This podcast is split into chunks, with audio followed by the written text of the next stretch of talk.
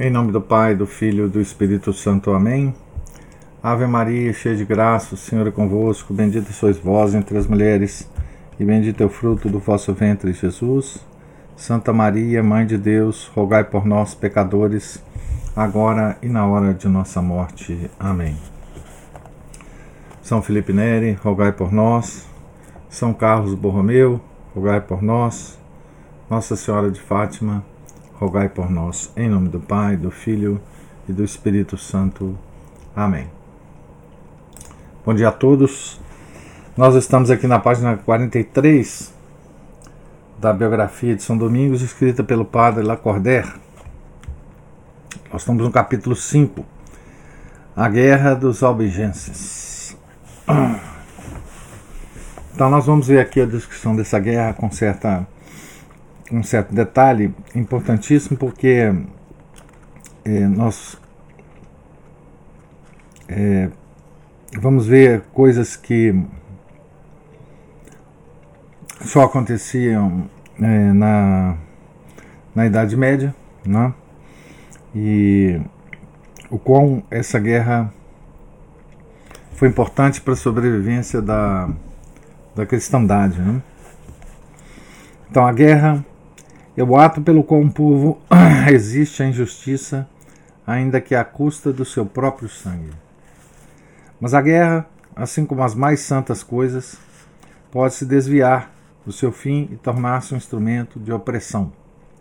Eis o motivo porque, para se poder julgar do seu caráter num qualquer ato especial, precisamos conhecer o seu fim. Até as cruzadas a defesa do território do governo legítimo de cada povo ocupara quase exclusivamente e avigorara a santidade das armas. O soldado morria nas fronteiras da pátria e este nome era o que mais exaltava o seu coração no momento do combate. Quando, porém, Gregório VII começou a despertar na mente dos seus contemporâneos a ideia de uma república cristã, alargou-se o horizonte da dedicação, assim como o da fraternidade. Nasceu a cavalaria. A guerra tornou-se não somente um serviço cristão, como também um serviço monástico. Tornou-se claro que toda a alma batizada ficava sendo a serva do direito contra a força. Como caçador armado e pronto, Presta o ouvido junto a uma árvore, procurando saber de que lado está o vento. Assim, a Europa de então, de lança em riste e com o pé no estribo, aplicava toda a sua atenção em ver de que lado partia o som da injúria. Quer ele partisse do trono, quer da torre de um simples castelo, quer fosse preciso atravessar os mares para alcançar quer se achasse só a distância de um que, um, que um cavalo percorre. Ninguém se deixava prender nem pelo tempo, nem pelo lugar, nem pelo perigo, nem pela dignidade. Entre as causas fracas que a cavalaria cristã tomara sobre a sua proteção, uma havia, entre todas sagradas, e esta era a da Igreja não possuindo a igreja nem soldados, nem muralhas para se defender, estivera sempre à mercê, à mercê dos seus opressores. Qualquer príncipe que lhe quisesse fazer mal, podia fazer-lhe impunemente. Apenas, porém, se constituía cavalaria, logo tomou sob a sua proteção a cidade de Deus. Porque, em primeiro lugar, a cidade de Deus era fraca. E depois, porque a causa da sua liberdade era a causa própria do gênero humano. Estou persuadido de que hoje não existe pessoa alguma incapaz de apreciar esta ordem de sentimentos. A glória do nosso século, entre as suas muitas misérias, está no, no conhecimento de que existem interesses mais altos, mais universais do que os interesses da família e da nação. Qual o francês que não acompanharia com seus votos senão com a sua pessoa, um exército de cavaleiros atravessando a Europa em socorro da Polônia. Qual o francês, mesmo descrente, que não conta entre os crimes de que sofre esse ilustre país a violência feita à sua religião, os seus bispos e padres exilados, a expoliação dos mosteiros, o roubo das igrejas e o martírio das consciências. Se a prisão arbitrária e o encarceramento do bispo da Polônia causaram uma tão viva comoção na Europa moderna, qual não seria a da Europa do século XIII, ao saber que um embaixador apostólico fora morto à traição com um golpe de lança? Então, o Lacordaire está falando aqui com um homem do século é, 19, meados do século XIX, um pouco antes, né, que ele escreveu esse livro. É, e ainda a gente pode ver aqui, né, ainda havia esse sentimento, né, nessa época, mesmo depois da Revolução Francesa. Né. Não era, contudo, este o primeiro ato de tirania que a cristandade tinha de pedir contas ao conde de Toulouse. Havia muito tempo que nos países dependentes do seu domínio não existia segurança alguma contra os católicos. Os seus mosteiros eram destruídos, as suas igrejas saqueadas, e muitas transformadas por ele em fortalezas. Foram expulsos das suas sedes os bispos de Carpentras e de Vezon, e os católicos não conseguiam nunca que ele lhes fizesse justiça contra os hereges. Todas as empresas do erro se colocavam sob a sua proteção, e ele ostentava pela religião esse insigne desprezo que já por si é, num príncipe, uma tirania.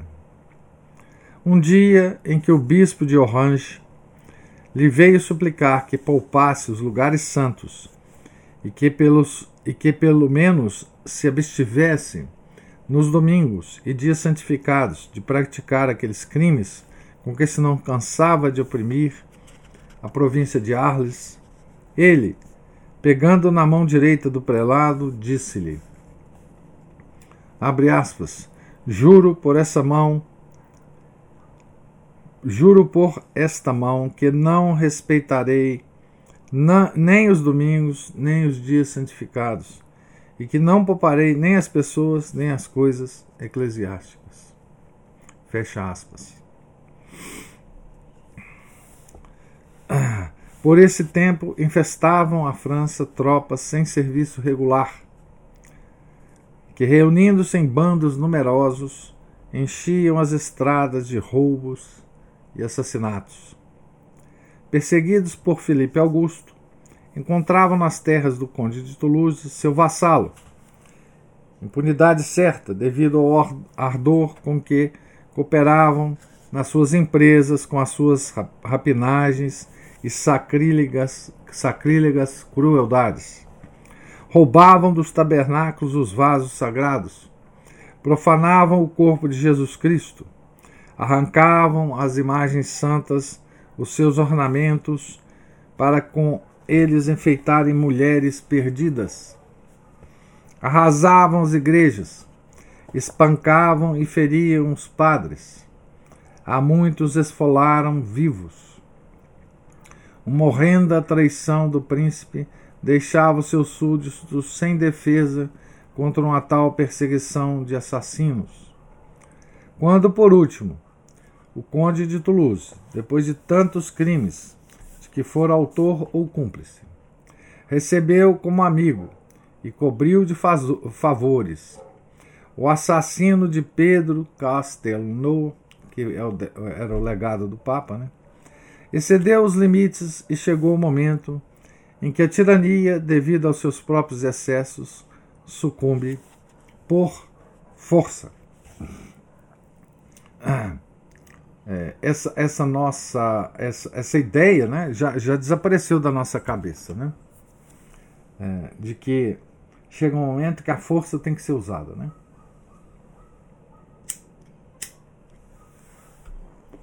Nós somos todos hoje pacifistas por causa dos cátaros. Os cátaros é que introduziram esse pacifismo na nossa cabeça. Esses cátaros aqui que nós vamos lutar agora contra eles, né? A igreja vai lutar contra eles. Enganamos muito, todavia, se supomos que era fácil à cristandade vencer o conde de Toulouse. A sua posição era formidável, como bem o provaram os fatos. Raimundo VII morreu vitorioso sobre os seus inimigos depois de 14 anos de guerra. Legou o patrimônio de seus antepassados a seu filho, que o conservou até morrer. E esse grande domínio só se veio a reunir a coroa de França pelo casamento de um irmão de São Luís com a filha única do conde Raimundo VII. A força dessa casa provinha de muitas causas. Tomara grandes raízes no país pela sua antiguidade e uma bem merecida ilustração a recomendava ao afeto dos povos. A heresia, tornando-se quase geral, formara entre o príncipe e os seus súditos um novo laço, que, à medida que os apartava do resto da cristandade, dava às suas relações comuns a força de uma liga religiosa. Os vassalos de todas as categorias participavam nos erros do seu suzerano e a cobiça dos bens do clero fortalecia a sua comunidade de ideias pela comunidade de interesses. O resto dos católicos não eram nem bastante fervorosos, nem em um número, em número suficiente para enfraquecerem esse feixe tão unido de que o conde de Toulouse era o laço. Ele tinha, além disso, por fiéis aliados da sua causa, os condes de Foix e de Cominges, o visconde de Berne, o rei de Aragão, Pedro II, cuja irmã desposara e sentia seu abrigo do lado de Guienne, de que estavam de posse os ingleses. Felipe Augusto, seu suzerano, Entretido com as suas disputas com a Inglaterra e com o Império, não podia ser o chefe da cruzada, e faltando-lhe esse chefe, o único a temer, o exército dos cruzados, composto de bandos desunidos, não podia esperar senão vitórias passageiras e uma desorganização natural, ainda mais rápida do que as derrotas. Senhor de toda a linha dos Pirineus, tendo na retaguarda Aragão a defendê-lo, à direita e à esquerda dois mares inofensivos, e de roda um grupo de cidades fortes, todas defendidas por vassalos dedicados. O conde Raimundo tinha mil probabilidades de levar sempre vantagem aos seus inimigos. A guerra dos objenses era, pois, uma guerra séria em que as dificuldades morais excediam mesmo as dificuldades estratégicas. Pois que se podia fazer desse país quando se estivesse senhor dele. Veremos o raro e magnânimo bom senso de Inocêncio III, continuamente avisado do abismo que ali existia, e um valente capitão, ao princípio vitorioso, sucumbir ao peso das suas angústias antes de encontrar a morte do soldado. Então veja, gente, aqui uma descrição muito é, muito resumida, né, do, do poder de, de Raimundo VII, né, é, onde sobre as, a, o, esse poder, né, se, se escondia os hereges, né? tomava conta de todo o sul da França. Né? É,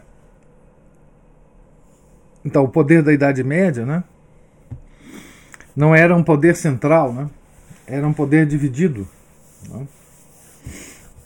Existiam várias vários níveis de poder na Idade Média. E esse conde né, era poderosíssimo, né, poderosíssimo.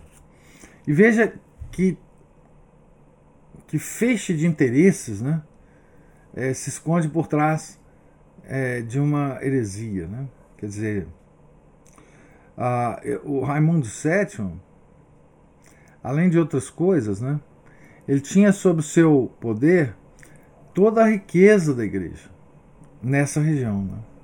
nessa região, todos os bens da igreja, né?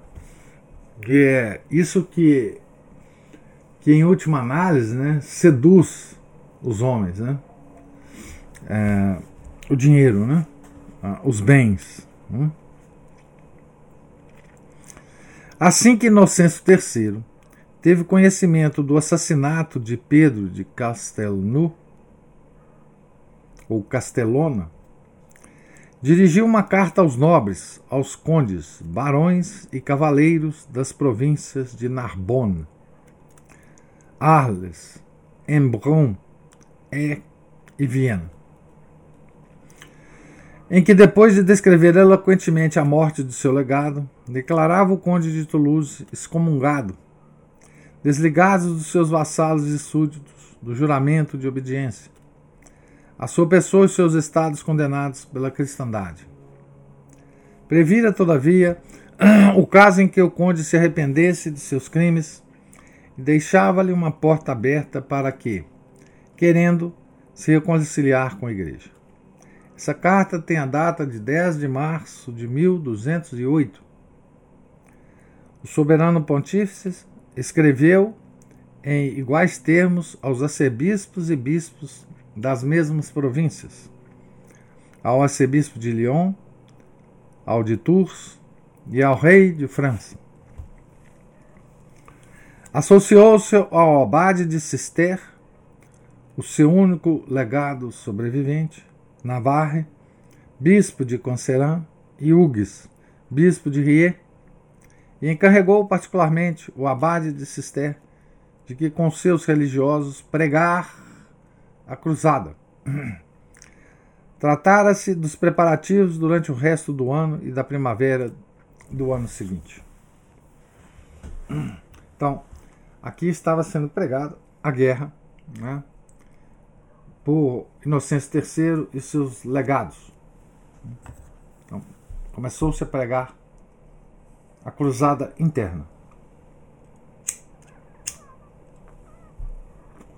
Não era mais a cruzada contra os muçulmanos, né? Não era mais uma questão de defesa da Terra Santa.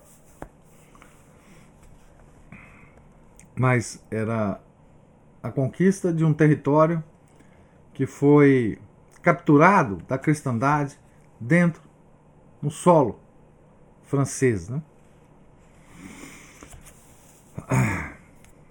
Entretanto, assustado com o que se estava passando, e sabendo que os bispos da província de Narbonne haviam delegado ao Papa os seus colegas de Toulouse e de Conserran para o informarem detalhadamente dos sofrimentos das suas igrejas, o conde Raimundo, por seu lado, enviou a Roma o arcebispo de Alck e o antigo bispo de Toulouse, Rabenstens, carregados de fazerem amargas queixas do abade de Cister e de dizer ao soberano pontífice que seu amo estava pronto a submeter-se e a dar satisfações que se lhe concedesse mais restos e justos legados.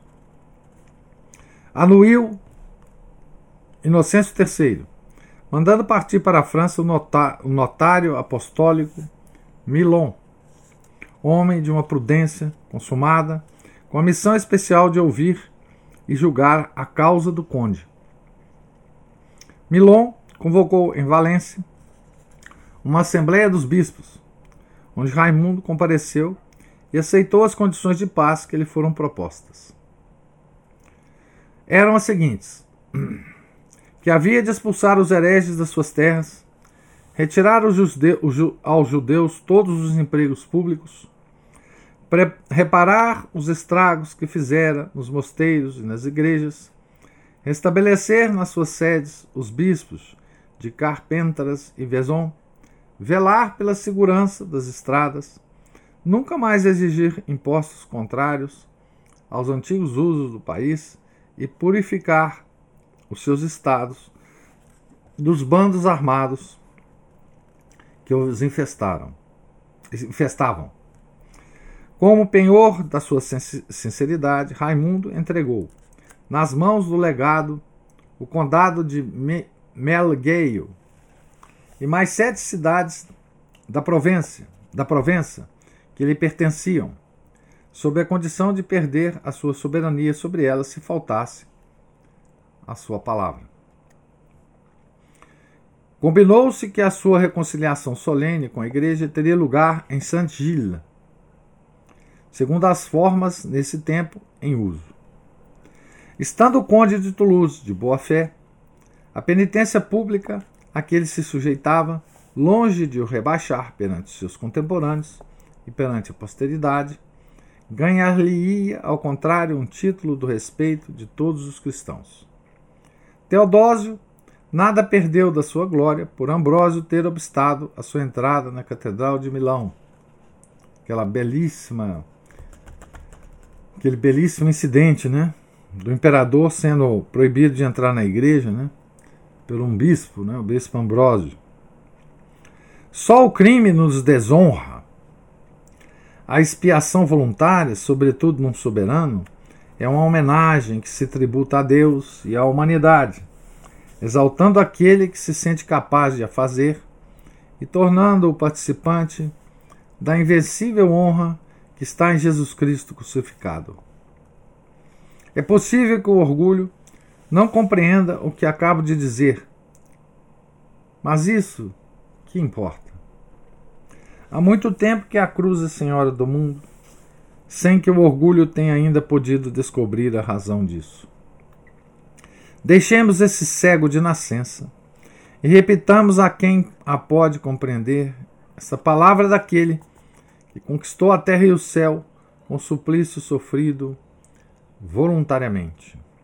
Aquele que se exalta será humilhado, aquele que se humilha será exaltado. Mateus 23, 12.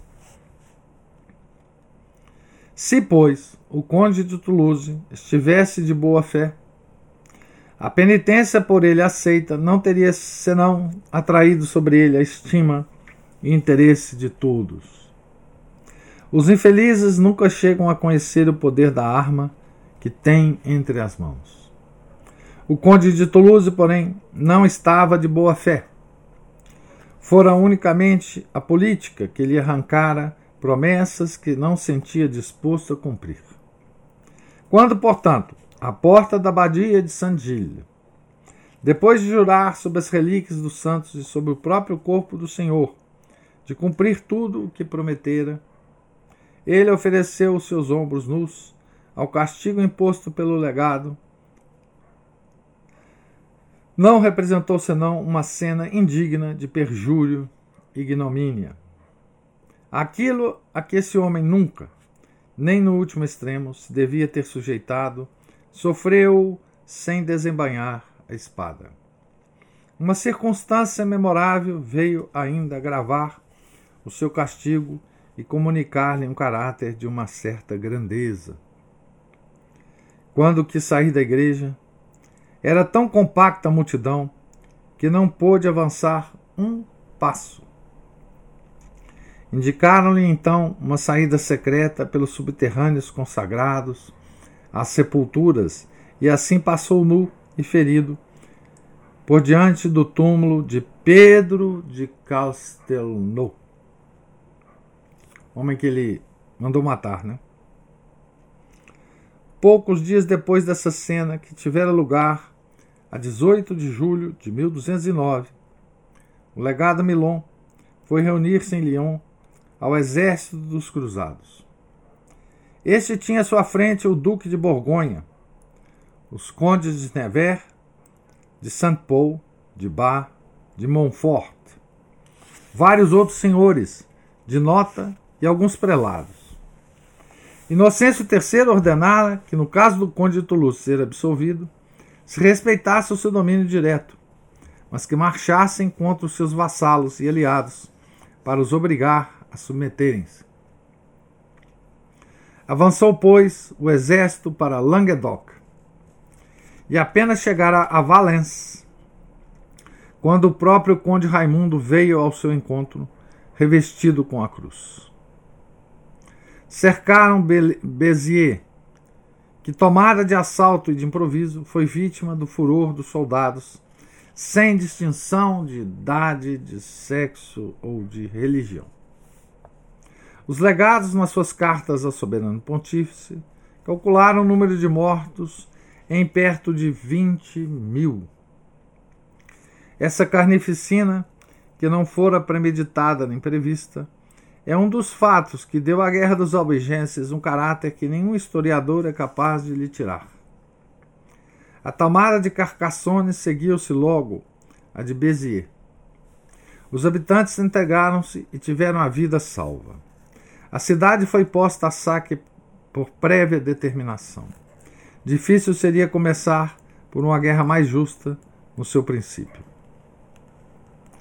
Até aqui a alma e chefe da cruzada foram o abade de Cister.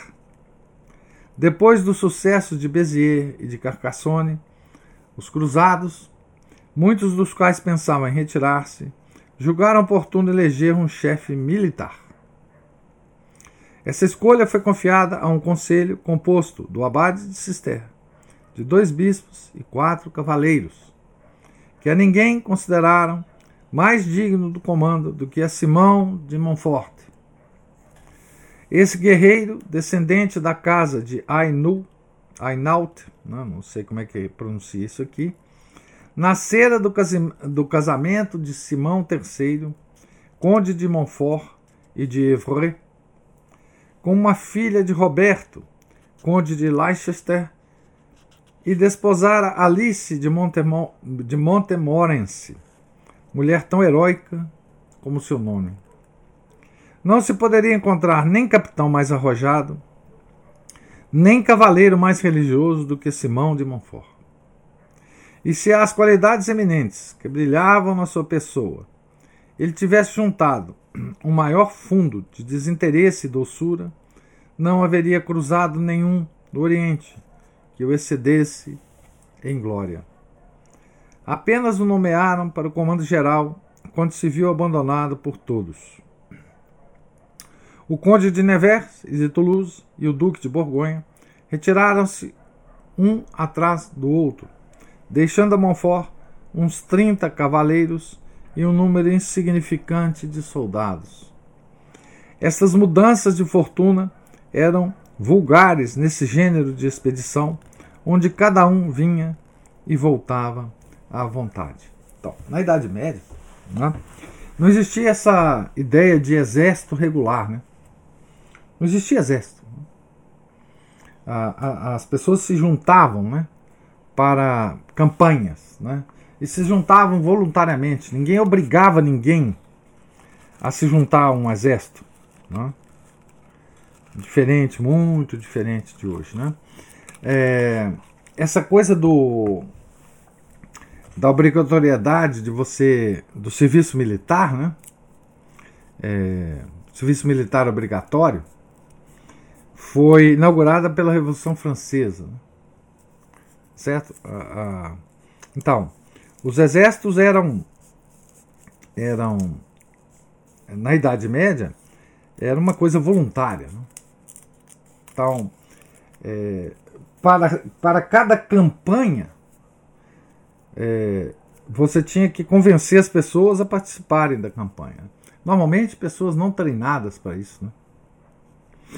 Então, por isso que a situação era essa aqui. Né? É claro que eu só quero descrever o projeto geral da guerra e das negociações.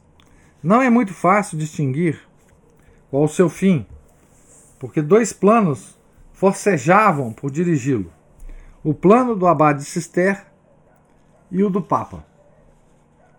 O plano do abade Cister, de combinação com os principais bispos do Languedoc, e dos países vizinhos era acabar com a Casa de Toulouse. Então, eles queriam de fato vencer completamente o conde né? E acabar com a, com, a, com, a, com a descendência do conde, acabar é, com, com essa casa né? da nobreza. Né? Esse plano era injusto e impolítico. Injusto porque se Raimundo VI, antecessor, né, era merecedor da sua ruína, e se se tornava impossível no futuro fiarem-se nele, não acontecia o mesmo com seu filho, criança de 12 anos, que nem era cúmplice de, dos crimes do seu pai, nem incapaz de uma educação católica sob a tutela desinteressada. Era impolítico. Aqui, aqui não é Raimundo VI, aqui é Raimundo VII mesmo. Ah, aqui tem um erro. Era impolítico, porque era confundir a questão religiosa, sobre a que a cristandade toda estava de acordo, com uma questão de família, que podia vir causar a desunião, dando também uma aparência de ambição a uma guerra empreendida com motivos mais puros. É verdade que o abade de Cister tivera a rara aventura de encontrar no conde de Montefort um homem talhado para o seu plano, e talvez não fosse senão depois de o ter visto a obra que ele concedesse, concebesse a ideia de aniquilar a casa de Toulouse. Porém, as qualidades guerreiras do conde de Montefort eram para os súditos e vassalos dessa casa apenas as qualidades de um inimigo. E o abade de Cister, querendo ir depressa, com receio de não poder sempre dispor das forças de uma cruzada, devia saber que era preciso esse tempo em que ele não confiava para substituir o governo de um país, uma família antiga por uma família nova. Devia temer-se de transformar uma guerra católica numa guerra pessoal entre os Raimundo e os Montfort. Foi ao abuso que ele fez da sua autoridade sustentando um plano vicioso, que são devidos os erros e as violências que tiraram a cruzada contra os obediências, o caráter de santidade que, aos outros, que a outros respeitos ela tinha. Inocêncio III era um homem completamente diferente do abade de Cister. Estava, além disso, assente sob essa cadeira privilegiada, que, independentemente da eterna assistência do Espírito Santo, ainda tem a vantagem de se conservar estranha, pela sua própria elevação, às paixões que se insinuam, mesmo às melhores causas.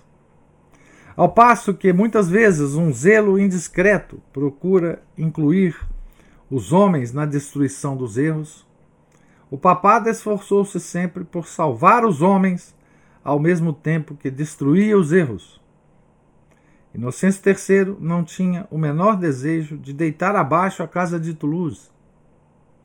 Não perdera mesmo a esperança de converter o velho Raimundo a sentimentos dignos dos seus antepassados. Nas cartas de excomunhão que lançara contra ele, previra formalmente a hipótese de seu arrependimento.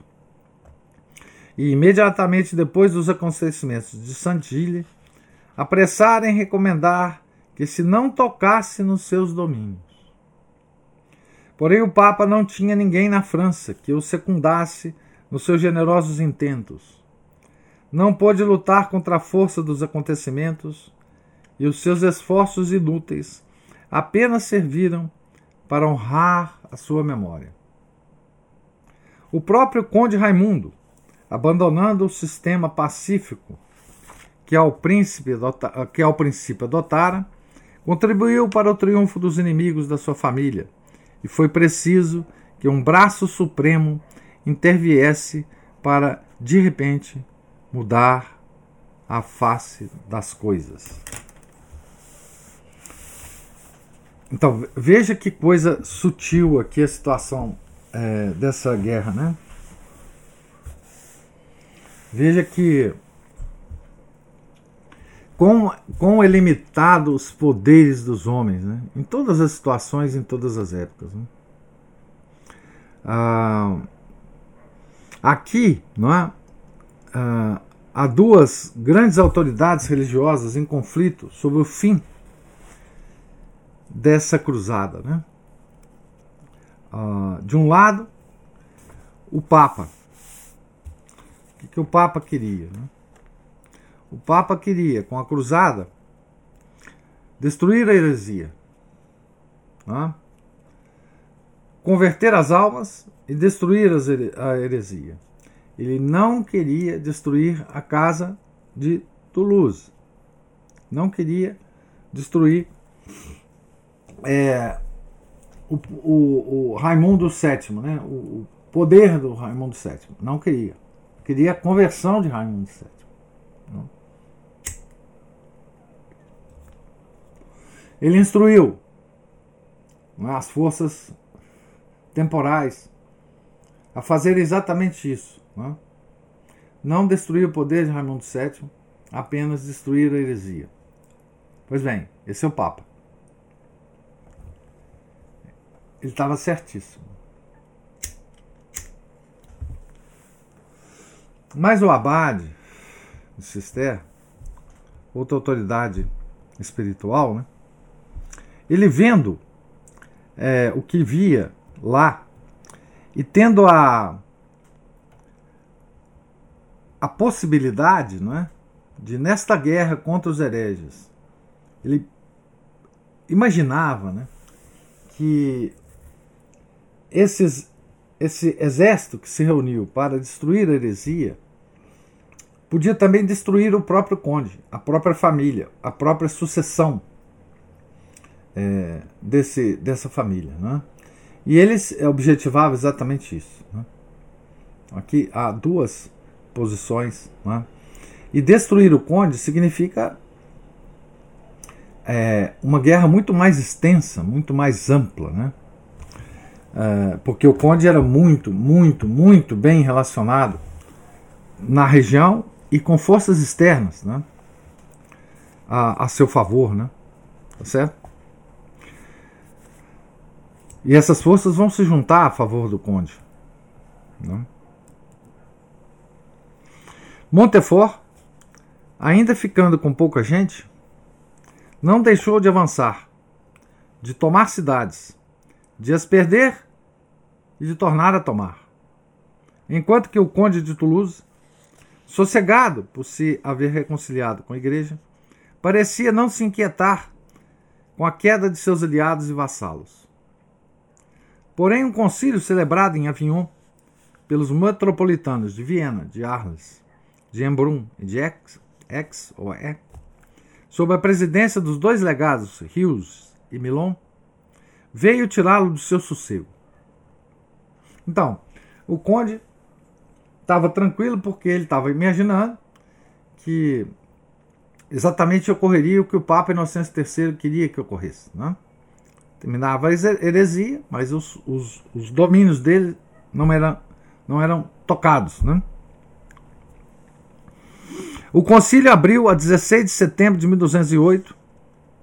O concílio que abriu a 16 de setembro de 1208 dava-lhe um prazo de seis semanas para cumprir as promessas que fizera em Saint-Gilles, sob a pena de ser excomungado.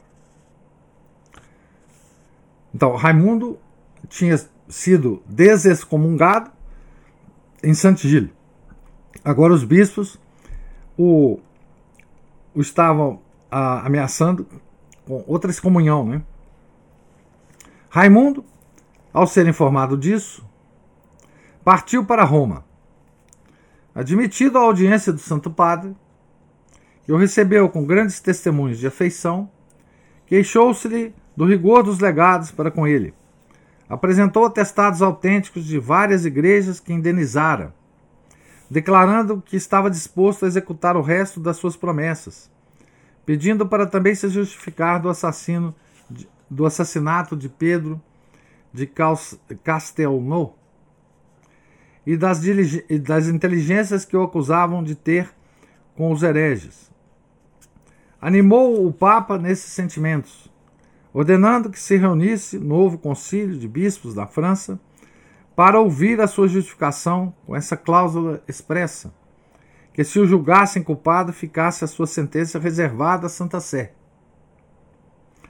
Raimundo, ao sair de Roma, visitou a corte do imperador e a do rei de França, na esperança de encontrar neles apoio. Não obteve, porém, o resultado desejado. Teve, pois, de se apresentar perante o concílio a que fora entregue a sua causa que se havia de reunir em Saint-Gilles, em meados de setembro do ano de 1210. Quis nele justificar-se das suas duas acusações de inteligência com os hereges e de cumplicidade com o assassinato de Pedro de Castelnau. O concílio recusou-se a ouvi-lo sobre esses dois pontos e apenas lhe pediu que cumprisse a sua palavra, purificando seus domínios dos hereges e da gente corrupta de que estavam infestados.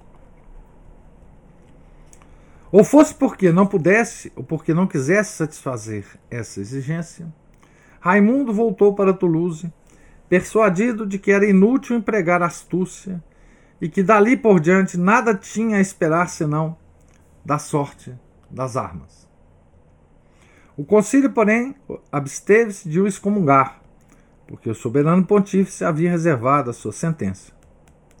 E Inocêncio III contentou-se em escrever-lhe uma instante e afetuosa carta em que, sem ameaça de qualidade alguma, o exortava a cumprir o que prometera.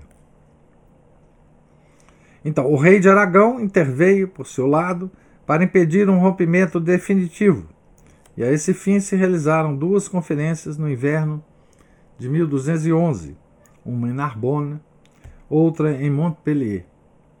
Na primeira, o conde de Toulouse rejeitou abertamente as condições que lhe haviam já sido propostas em Saint-Gilles. Na segunda, pareceu a princípio aceitá-las, mas depois, de repente, retirou-se sem prévio aviso.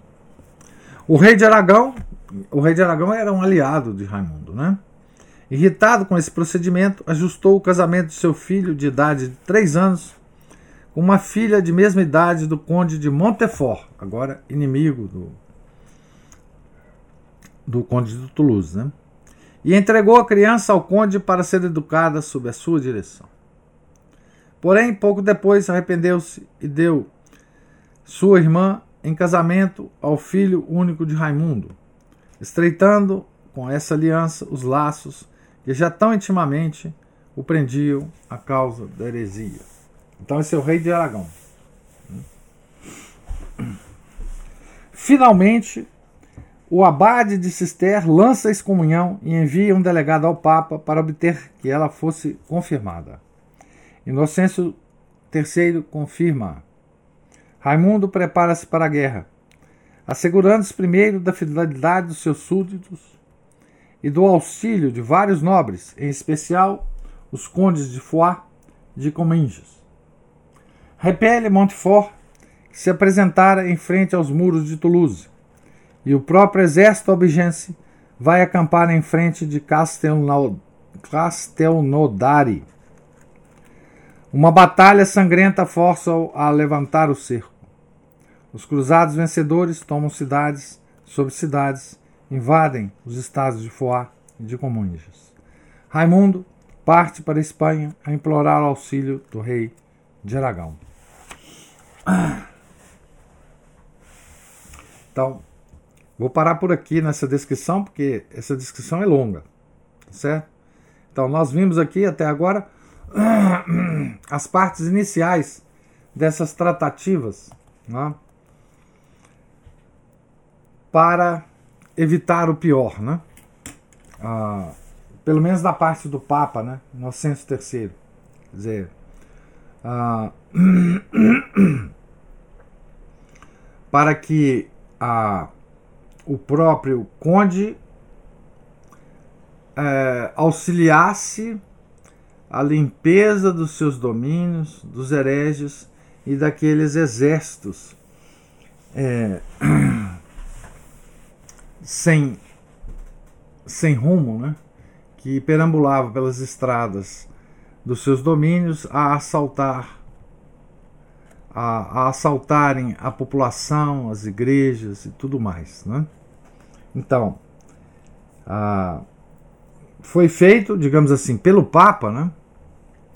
tudo que podia ser feito. Né? Foi oferecido ao, ao conde tudo que podia ser oferecido né?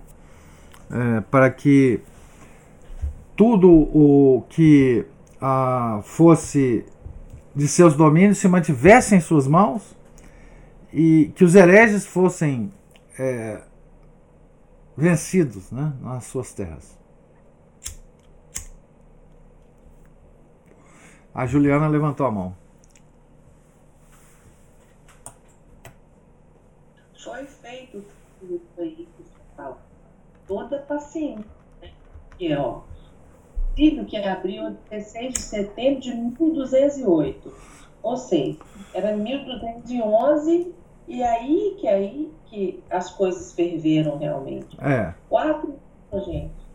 Isso. Essas, essas, essas tratativas. semanas para resolver e demorou quatro anos. Pois é, essas tratativas elas foram feitas por causa da prudência de Inocêncio III. Né? Ah, porque Inocêncio III ele sabia que essa guerra, se fosse voltada para a destruição do conde e da sua sucessão, ela teria consequências inimagináveis. Né? Inimagináveis.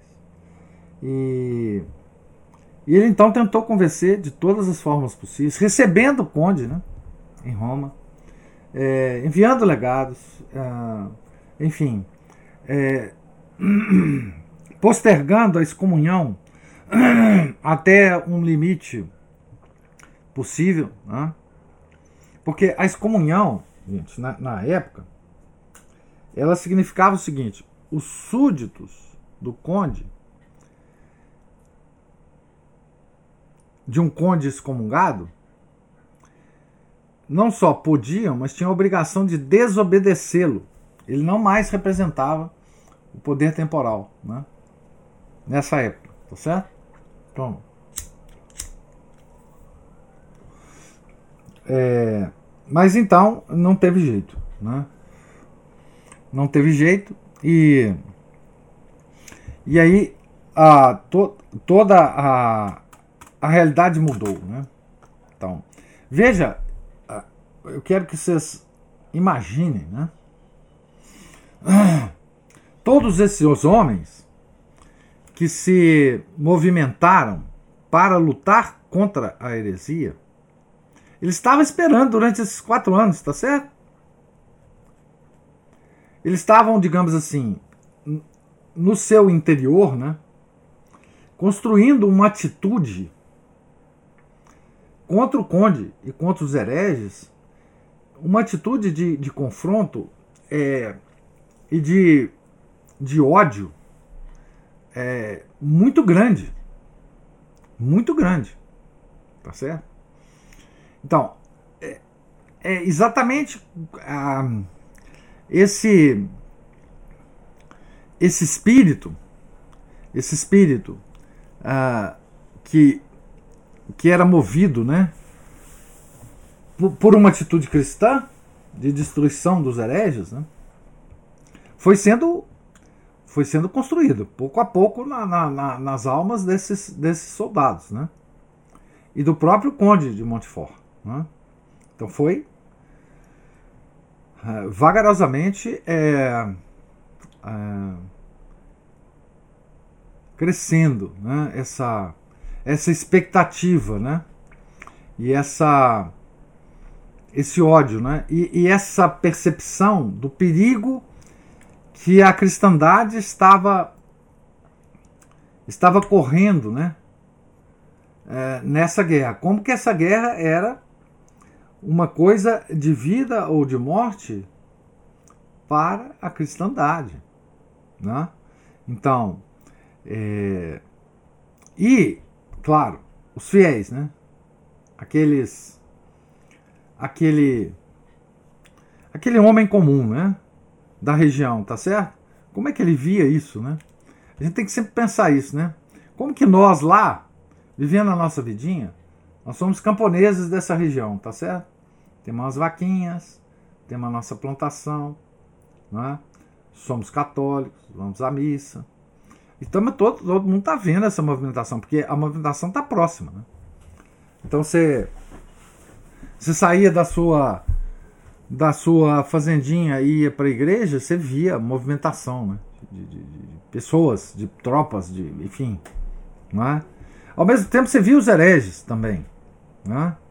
é, se movimentando. Né?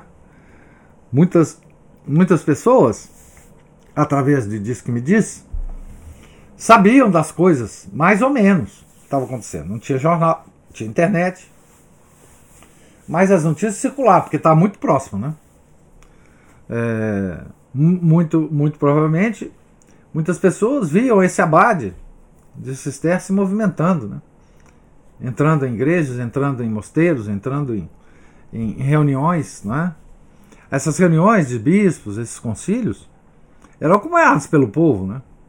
Do, do lugar onde se fazia o concílio. Né?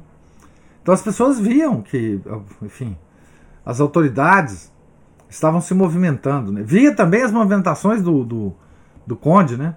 que talvez muita gente, nessa época, muitos católicos fervorosos, admiravam o conde. Né? Admirava o conde. Por causa das suas obras anteriores, por causa da sua. Enfim. Né? Então, é, a gente tem que para entender a história, a gente tem que tentar viver né, essa, essa, essa época. Né? É, aqui, normalmente, nesses relatos históricos, a gente nem sempre vê um relato de como que o povo via essas coisas, né? A gente está vendo a história aqui por cima, né, gente? É, é claro que é para descrever essa história é, nos mínimos detalhes, é, teria de ser escrito vários livros. E foram escritos muitos livros sobre esses conflitos. Tá? Muitos livros. É, é muito, a, biografia, a bibliografia sobre os cátaros, gente, é imensa. Imensa. Inclusive de é, testemunhas oculares é, dos fatos. Né? Tem relatos, mais relatos, mais relatos. Isso aqui é só uma uma, um resumo. Né? A Juliana levantou a mão. É, essas pessoas que o senhor cita aí, por exemplo, elas estão vendo toda essa movimentação, essa coisa toda. Então, no momento que é, é, de eclodir a guerra mesmo, essas pessoas tomam lado, então, né? O senhor falou, eu achei interessantíssima essa questão da, da das, da, da, do serviço militar, né? Nunca foi obrigado, quer dizer, as pessoas Não. compraram, entre aspas, a causa daquilo que achavam mais correto. É. Então, a, a, parte dessas pessoas, né, dos que viviam ali, eh, tomavam o lado do, do Papa e parte tomavam o, o lado do Conde. É isso? Isso. E mesmo é, a, mesmo que eles não pegassem arma, é, digamos que um camponês lá que é, não, não quis se, se alistar em nenhum exército, tá? Ah, por, por causa particular. Ninguém ficava cobrando das pessoas. É, essa, essa, essa, essa, essa família de, de camponês, ela estava vivendo o mesmo drama, mesmo que ele, é, o camponês não tivesse ido lutar no campo de batalha, né? ele estava correndo o mesmo perigo de ser morto nessa guerra. Né? Independente das suas simpatias. Né? Porque a guerra, gente, quando ela eclode, ela não escolhe simpatia. Não dá para escolher, né? Ah, os exércitos em guerra, eles, eles não é, eles, porque se, se fossem escolher, ou se fosse averiguar, eh, não haveria guerra. Né? Então, a guerra, quando eclode, meu caro, o que está do lado contrário é, tem que morrer e vice-versa. Tá? Então, é, mesmo essas famílias que não escolheram lados, né? Imagina, por exemplo, que um camponês que não tivesse escolhido lado, né? É, chegasse a ele uma turma de hereges querendo abrigar-se nas terras dele. Ele, ele não, não participava da guerra. Deve ter tido muitas dessas situações. Né? Muitos camponeses que foram expulsos dos seus domínios é, pelos hereges. Então, uma guerra não escolhe a quem prejudicar. Depois dela. Por isso que Inocêncio III queria evitar de todas as formas essa guerra. Né? É, era inevitável, porque a heresia não cedia. Né? É, ela estava brigada sob um poderoso conde. Então não tinha outro jeito que não a guerra. Mas tudo foi feito para que ela não, não existisse. Né? Ah, as guerras modernas são totalmente diferentes. Né? Mas essa, essa guerra, ela. Porque todo mundo sabia que ela ia ser sangrenta. Ninguém queria essa guerra. Né? Todo mundo estava preparado para ela, mas, pelo amor de Deus, Conde, aceite as condições. Né? Desde que a gente guerreie só os hereges. Desde que a gente acabe só com a heresia, mas não com, com, com seus domínios, com seus súditos. Né? Então, Juliana. Não, cheguei numa conclusão aqui muito interessante. É interessante, não, é, é, de certa forma até divertida. É, de um lado, os cristãos, do outro lado, os cátaros, e no meio, os limpinhos. Ou seja, os limpinhos sempre existiram também. Ah, não, isso é claro, né? Quer dizer. É... limpinho está sempre na coluna do meio. E veja, e veja que coisa interessante, né? Essa, essa, toda essa hesitação do Papa ela ocorre sempre que existe uma grande crise na igreja, né? Dos tempos antigos, obviamente. Por quê? Porque a, a, a preocupação do Papa é sempre, acima de todas elas, a salvação das almas. Né? Então ele procura fazer as coisas com o mínimo de conflito possível para que as almas sejam salvas em qualquer situação. Né?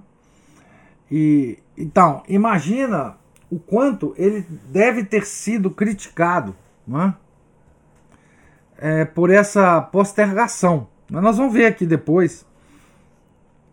A, mesmo o Papa, ele estava num conflito interno. É? Porque ele estava tendo que julgar uma situação da qual ele recebia informações, mas ele não estava lá, vivendo toda a questão do sul, no sul da França. Né? Então ele estava em Roma, tentando decidir, como autoridade máxima. Na época, todos consideravam o Papa como autoridade máxima. Né? Todos os envolvidos, inclusive Raimundo, inclusive o, o rei de Aragão, todo mundo. Né? É, e ele estava, enfim, imagina o drama de Inocêncio III. Né? o drama de Inocêncio III. Então, é, agora, aqui, é esse, esse tipo de gente, Juliana, é, é, é, é um tipo de gente assim, é, eles olham o conflito e sempre estão pensando qual é a melhor forma de tirar proveito dessas coisas todas que estão acontecendo. Né? Se possível, sem se posicionar, né? para não queimar o filme. Exato. É. Exato. Não, isso, isso é claro, né? Sempre. Isso é uma atitude humana universal e perene, né? É, das mais. Né? É das mais covardes, né? Das mais. É, isso eu não sei, é mais do que covardia, é um, um oportunismo, né? Um, um, enfim. Não é? Porque. Mas enfim. É, a gente tem que entrar nesse, nesse, nesse ambiente, né, para a gente entender. Né? Enfim, ah, então, ah, os católicos do sul da França, os verdadeiros católicos, eles entendiam o perigo da heresia. Eles queriam acabar com ela. Esse era um sentimento geral dos católicos fervorosos, né? Porque eles viam as igrejas sendo tomadas pelos hereges, eles viam os rituais dos hereges. Né? Os cátaros tinham rituais horrorosos, né? de eutanásia, que era o ritual, eu acho que chamava consumação. Eu, eu, não, eu não tenho bem certo, não. Se vocês quiserem ter uma descrição um pouco diferente, é, da, do mesmo período aqui, tem um capítulo no livro do Belloc, As Grandes Heresias, que descreve bem os albigenses os cátaros. Se vocês já leram, vale a pena uma releitura desse capítulo. Né? Se não leram, melhor uh, ler esse capítulo dos albigenses lá no livro As Grandes Heresias. É, eles tinham rituais de, de eutanásia, né? de, de, de suicídio, né? É, que era o mais alto grau de, de libertação. Né? Porque lembra, os catos eram gnósticos, a matéria era má. E, por exemplo, eles eram, eles eram contra o casamento. Né? Eles. Ah, porque o casamento significaria filhos. E você ter um filho era condenado pelo catarismo, porque você ter um filho significa que você está ajudando ao Deus mal a aprisionar uma alma no corpo é, humano. Toda a vida era má para esse pessoal né? porque eram almas aprisionadas no corpo por um Deus mau. Então, suicídio era uma coisa nobre, aborto era uma coisa nobre. Né? Eles eram é, vegetarianos, veganos, eles eram pacifistas, toda a guerra para eles era um horror. Né? É, então, tudo isso que nós temos hoje como, digamos assim, uma prática aceitável, né? era visto com horror por, pelos católicos. Né? Então, tudo isso, assim, veganismo, é, vegetarianismo, abortismo, homossexualismo. Por que homossexualismo? Porque o sexo feito é, na, na, perspectiva do homossexual, ele não traz nenhuma, nenhum risco de, de gravidez. Né? Então, esse era o sexo perfeito. Né? É, porque era uma forma de você ter o prazer, não sei como, mas enfim, eles achavam, e não gerar vida. Então a geração de vida para eles era um horror. Tá? Então, esse horror do catarismo, os católicos antigamente tinham. Hoje nós não temos mais. Porque o catarismo está na nossa sociedade distribuído assim é, em todos os lugares. Né? É, existem grandes cátaros hoje em dia, escritores, né? É, é, é Paulo Coelho, né?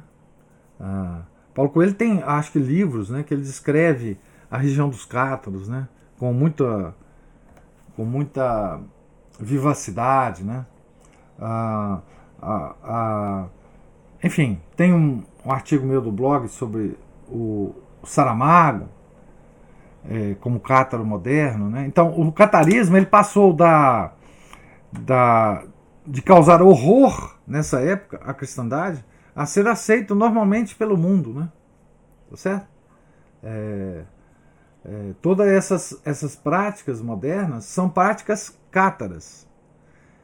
Todo mundo que se acha moderninho hoje em dia, que se acha assim na crista da onda, é, por, por aceitar. Né, a, hoje a gente tem uma frase aqui no Brasil muito interessante.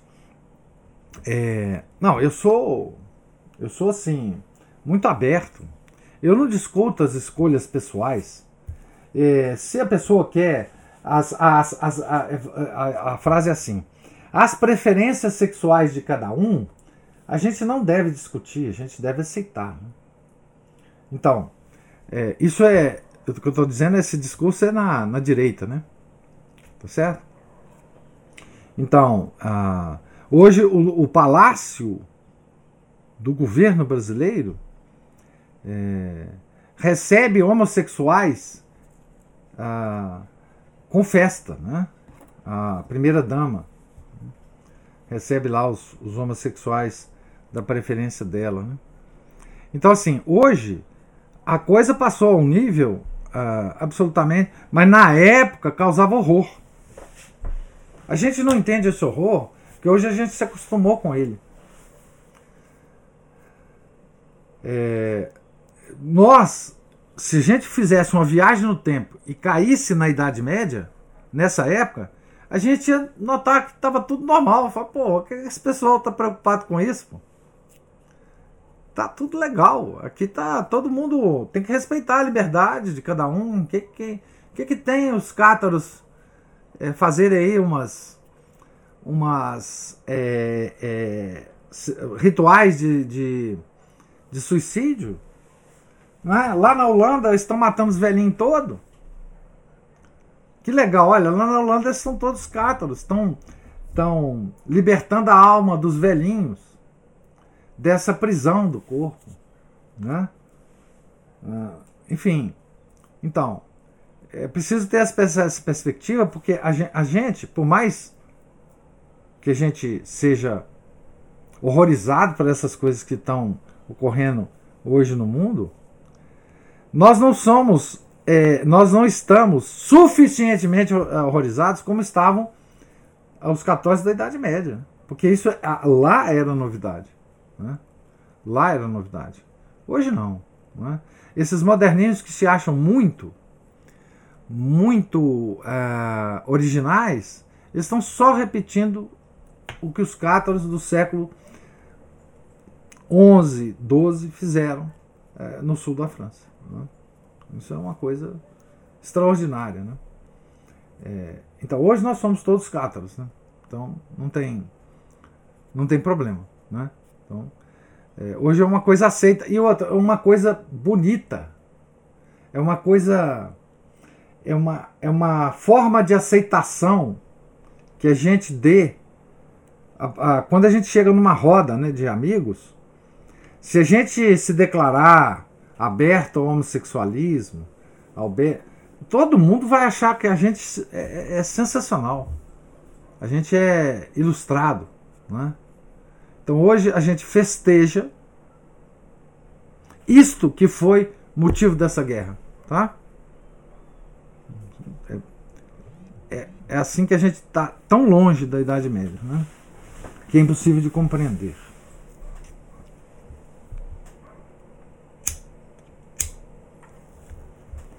Alguém tem mais alguma observação? Agora eu, eu, eu, cheguei na seguinte conclusão. Ao invés de eu chamar marxista, marxista, eu só vou falar só catarista. É, os puros, os puros, mas isso tem em todo lugar da igreja também, viu? Tem, ué. Os purinhos, os purinhos. Os purinhos tem muito. É, nós queremos cada vez mais nos separarmos dos enlameados, como se a gente não tivesse na mesma lama. Né? É, quer dizer, a nossa imaginação hoje nos diz o seguinte: existe um lugar puro. Nós queremos ser puros. O que, que nós podemos fazer para ser puro? Ah, você, você tem que fazer isso, isso e isso, tem regras. Ah, então eu quero fazer isso. Então nós vamos ser puros. o catarismo era a mesma coisa. Os puros. Cátaro significa em grego, né? Puro. Né? Eu não estou dizendo que a gente não deve sempre procurar a pureza, né? Em todos os nossos. Só que quando a gente se considera puro, esse é o problema. A gente tem que procurar a pureza sabendo que nós estamos numa situação de impureza. Que aqui no no mundo que a gente vive, tudo é misturado. Se a gente procura a pureza com esse espírito de que nós temos que lutar sempre contra as impurezas do nosso próprio ser, tudo bem. Mas quando a gente se considera é, num grupo, ou numa comunidade, ou numa, numa situação de pureza, ah, não, agora, agora eu sou puro. Aí pronto. É a mesma coisa de considerar sem pecado. Né? É um caminho muito perigoso para o inferno, né? Então, hoje existe isso, né? É, infelizmente, existe essa. Bem, essa impressão, né? De um lado, nós temos o catarismo na nossa sociedade, né? De outro, nós temos essa reação, né? Que, pode, que é uma reação quase que até natural, né? Mas que a gente tem que ficar bem atento a ela, né? Nós estamos todos cheios de lama, gente. Temos que sempre almejar a pureza. Mas nunca considerar que nós a atingimos por quaisquer meios. Né? A igreja tem meios, né? A igreja sempre tem meios. Já falei para vocês. Ela ensina todo ano a mesma coisa. Né? O ano litúrgico sempre é o mesmo. Ela nos ensina exatamente o caminho. Né? Então, enfim. Essa, essa questão dos catras dá, dá, dá muita conversa, né? Dá muita conversa, porque essa heresia ela é absolutamente extraordinária, né? da sedução dela. A sedução dela é impressionante. Né? Ah. Nós é, não temos verdadeiramente ideia da, da, da, poder de sedução dessa, dessa heresia em todos os aspectos psicológicos, físicos. Né? Por exemplo, físicos, né? É, nós hoje temos a, a impressão de que nós podemos ser puros fisicamente. Isso é uma coisa extraordinária. Né? Ou seja, se você tiver uma dieta maravilhosa, fizer. Como é que chama aquilo?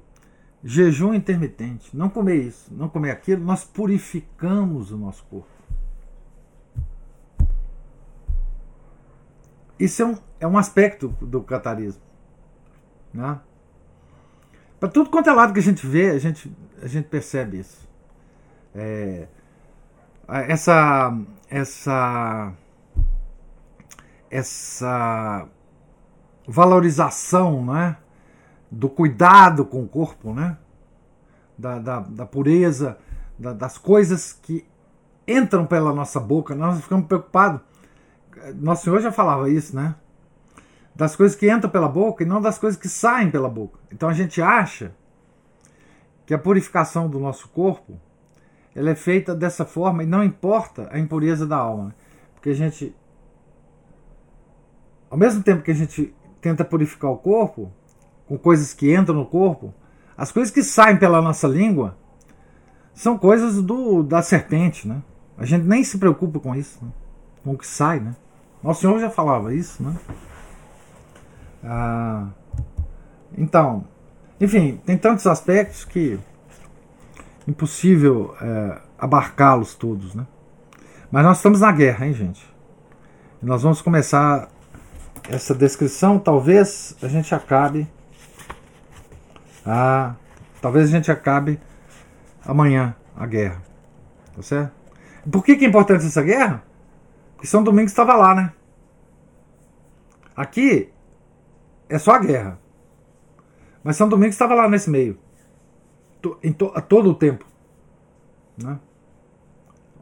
É, com a sua santidade, com seus milagres, com as suas pregações. Ele estava lá. Nesse meio aí. Né? Tá certo? Apoiando a guerra, inclusive. Né? Então, gente, Deus lhes pague a paciência, a presença, a participação. É, tenham todos um, um santo dia. Né? Nós estamos na página 51, aqui no meio da página. Nós continuaremos a leitura amanhã. Tá certo? Em nome do Pai, do Filho e do Espírito Santo. Amém. Ave Maria, cheia de graça, o Senhor é convosco. Bendita sois vós entre as mulheres, e bendito é o fruto do vosso ventre, Jesus. Santa Maria, Mãe de Deus, rogai por nós, pecadores, agora e na hora de nossa morte. Amém. São Felipe Neri, rogai por nós. São Carlos Borromeu, rogai por nós. São Domingos de Guzmão, rogai por nós. Nossa Senhora de Fátima, rogai por nós. Em nome do Pai, do Filho e do Espírito Santo. Amém.